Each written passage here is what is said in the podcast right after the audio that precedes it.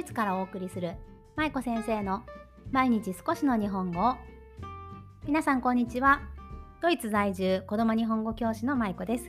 この番組は現役日本語教師で元小学校教諭である私舞子が海外で日本語子育てをされる親御さんに向けて毎日少しの日本語をテーマにお送りする音声配信です。さあまた月曜日がやってきました。皆さん週末はいかがお過ごしでしたか？今日は子供から質問攻め。絵本がなかなか進まない時の対処法をというテーマでお話をしていきたいと思います。ちなみに先週金曜日の有料配信ではほっこり会として本が読める人になるためのコツをお話しさせていただきました。私が普段結構本を読むことが多いんですがその時にまあ、どういう工夫をしているのかそして本を読むとどんないい効果があるのか、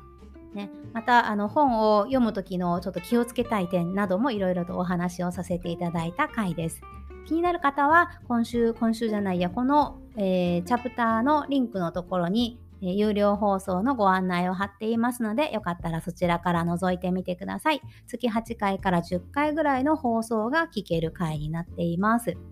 さあ、では今日のテーマに戻りますが、子供から質問攻め、絵本がなかなか進まない時の対処法ということなんですが、こちらは実はメッセージでご質問をいただいたこと、いただいた内容なんですね。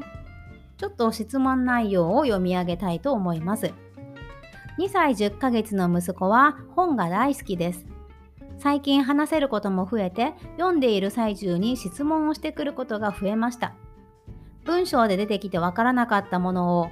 〇〇って何？〇〇ってどこ？と聞いてくるくらいならいいんですが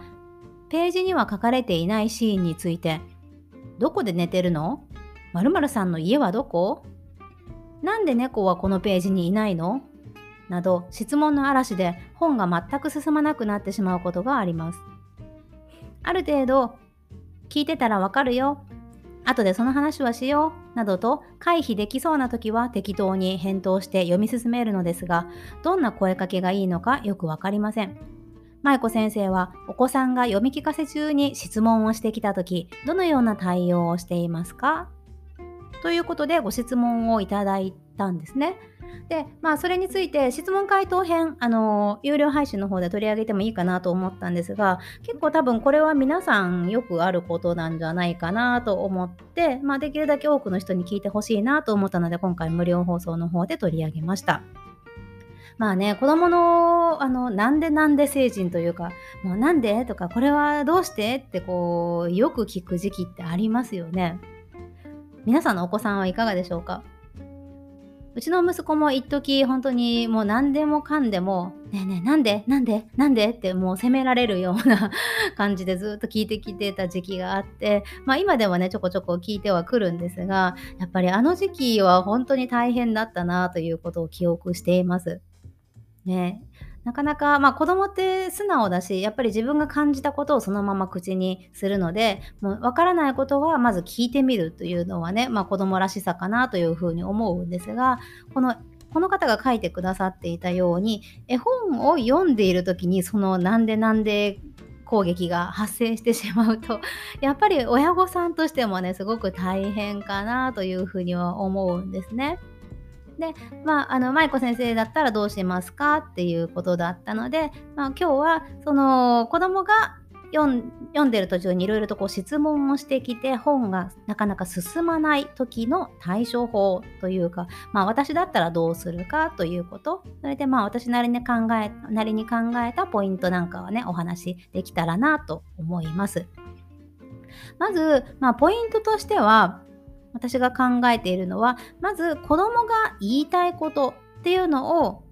受け止めてあげるという姿勢が親御さんにすごく大事なんじゃないかなと思います。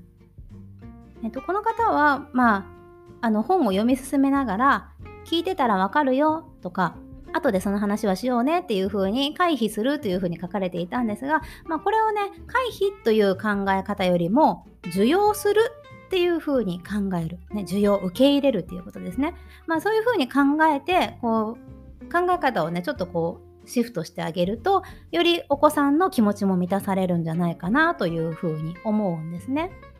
なので子供が言いたいことをまず受け止めるということ。ただしこれは別に受け止めるっていうことは子供がしてきた質問に対して全て答えるっていう意味ではなくって子供が何で今この質問をしたいのかなという気持ちを理解してあげるということです。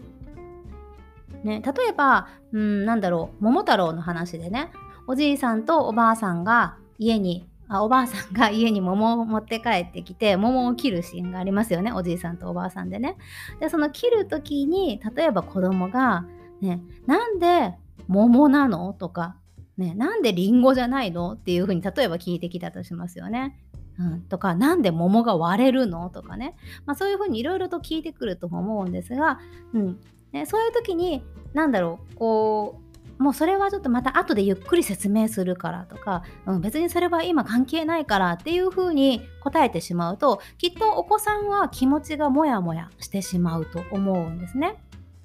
なぜなら自分が今質問したことにちゃんと答えてもらってない受け止めてもらってないからです。ね、なので大事なのは例えばその桃太郎の話で桃太郎のその桃はねなんであの割れたのかとか中から何で桃太郎が出てきたのかとか、まあ、いろんな質問を例えばしてきたとして別にそこその場ですぐに答えなくてもいいと思うんですがその時にまあ同意してあげる子供さんが言ったことに対してあそうだよねとかなんでだろうねっていうふうにその子どもさんの気持ちをまず受け止めてそして返事を一回返してあげるということをしてみるといいんじゃないかなというふうに思います。ね、別にまあ子どもさんも答えがま欲しい場合ももちろんあるけれどでも親御さんが子どもさんが言ってることをまず受け止めてくれるとそれだけで満足する時というのもあるんですよね。うん、なんでだろうねって言ってもらえるとそれだけでまた次に進めたりもするんですよね。うん、なんでかなって今度自分で考え始めてあもうじゃあなんでかなって考えて考えながらまた次のページに行っても全然問題なかったりする時もあると思います。なので大事なのは親御さんがお子さんが言った話をまずは一回受け止めて、ね、ワンクッション置いてあげる。でそのままなんでだろうね？とか、うん、これはこうなんだね？っていうふうに返してあげるというふうにしてあげるといいんじゃないかなというふうに思いました。ね、で質問攻めでね全く本が進まないことがあるということだったんですが、うん、これ結論からして私は別に本を本が進まなくてもいいんじゃないかなというふうに私は思います。私たちって絵本を最初から最後まで読まないといけないというふうにどこか思ってないでしょうか？皆さんいかがでしょうか？ね、絵本は最初から最後まで集中して静かに聞くものっていうような価値観ってないですか？でも私は別に絵本って最初から最後まで読まないといけないものでもないないしそして別に途中でやめてもいいと思うしかつ子供が喋ってはいけないね、絵本の読み聞かせをしている時に子供さんは喋ってはいけないっていうふうには私は思ってないんですね。つまりどんどんどんどんお話をしたらいいと私は思っています。特に海外での日本語育児っていうのは皆さんご存知の通り子供さんの周りの環境を見てみると日本語に触れる機会ってすごく少ないですよね。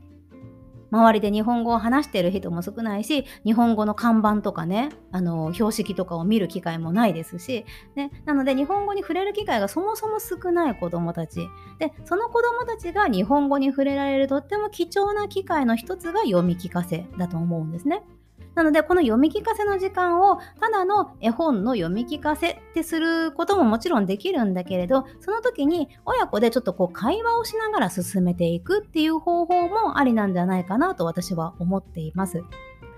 実際私が息子と絵本を読む時一緒に私が読み聞かせをして息子と一緒に絵本を読む時も割とね脱線したりとか 途中で終わったりとか、ね、同じ箇所何回も読んだりとかそういうこともするんですよね。でそれはまああの親である私自身が別に絵本を最初から最後まで全て読まないといけないとかもうあの静かに聞いてもらわないといけないっていう価値観がないからなんですよねそういうふうに考えていないからなんです。ね、絵本ってもうそもそもの目的は子供とより、まあ、楽しい時間を作ることなので絵本の内容を覚えてもらおうとか語彙数を増やそうとかそういうためじゃなくて子供と親子の子供と親子 子供と親のいい時間を作るためのものだと思ってるんですね私は。なので、まあ、その時間のために、まあ、どういう風にしたら子供とより楽しく絵本を読めるかどうしたら子どもの心が満たされるかというところにポイントを置くと、まあ、絵本を読んでる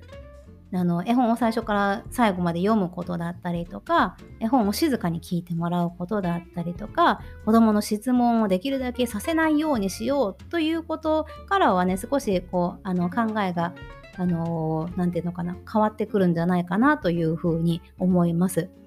ね、途中でこう子供と会話をしながら進めていく方がより多くの日本語を聞いたり話したりすることにもつながりますよね。なので子供が質問したいっていうことはもう質問したいんだからもうそれは子供の気持ちとして受け止める。ね、でもちろん全部の質問に答えることは難しいのでなんでだろうねというふうに一緒に考えてみたりとかあとはじゃあ後で一緒に考えてみようねっていうふうに返してもいいと思うんですよね。うん、なので、まあ、全てをこう避けようとせずにあの受け入れられるものは受け入れてあげると子どもさんも満たされた気持ちで次のページに次の本に行けるんじゃないかなというふうに思いました。はい。ということで今日は子どもから質問攻め絵本がなかなか進まない時の対処法というテーマでお話をさせていただきました。皆さんのお子さんも質問攻めしてこられるでしょうか？絵本が進まない時ってありますか？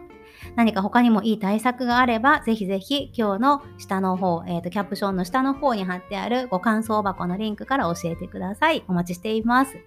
さあ、では今日も最後までお聴きいただきありがとうございました。舞子先生の毎日少しの日本語を引き続き一緒に頑張っていきましょう。ほなまたね。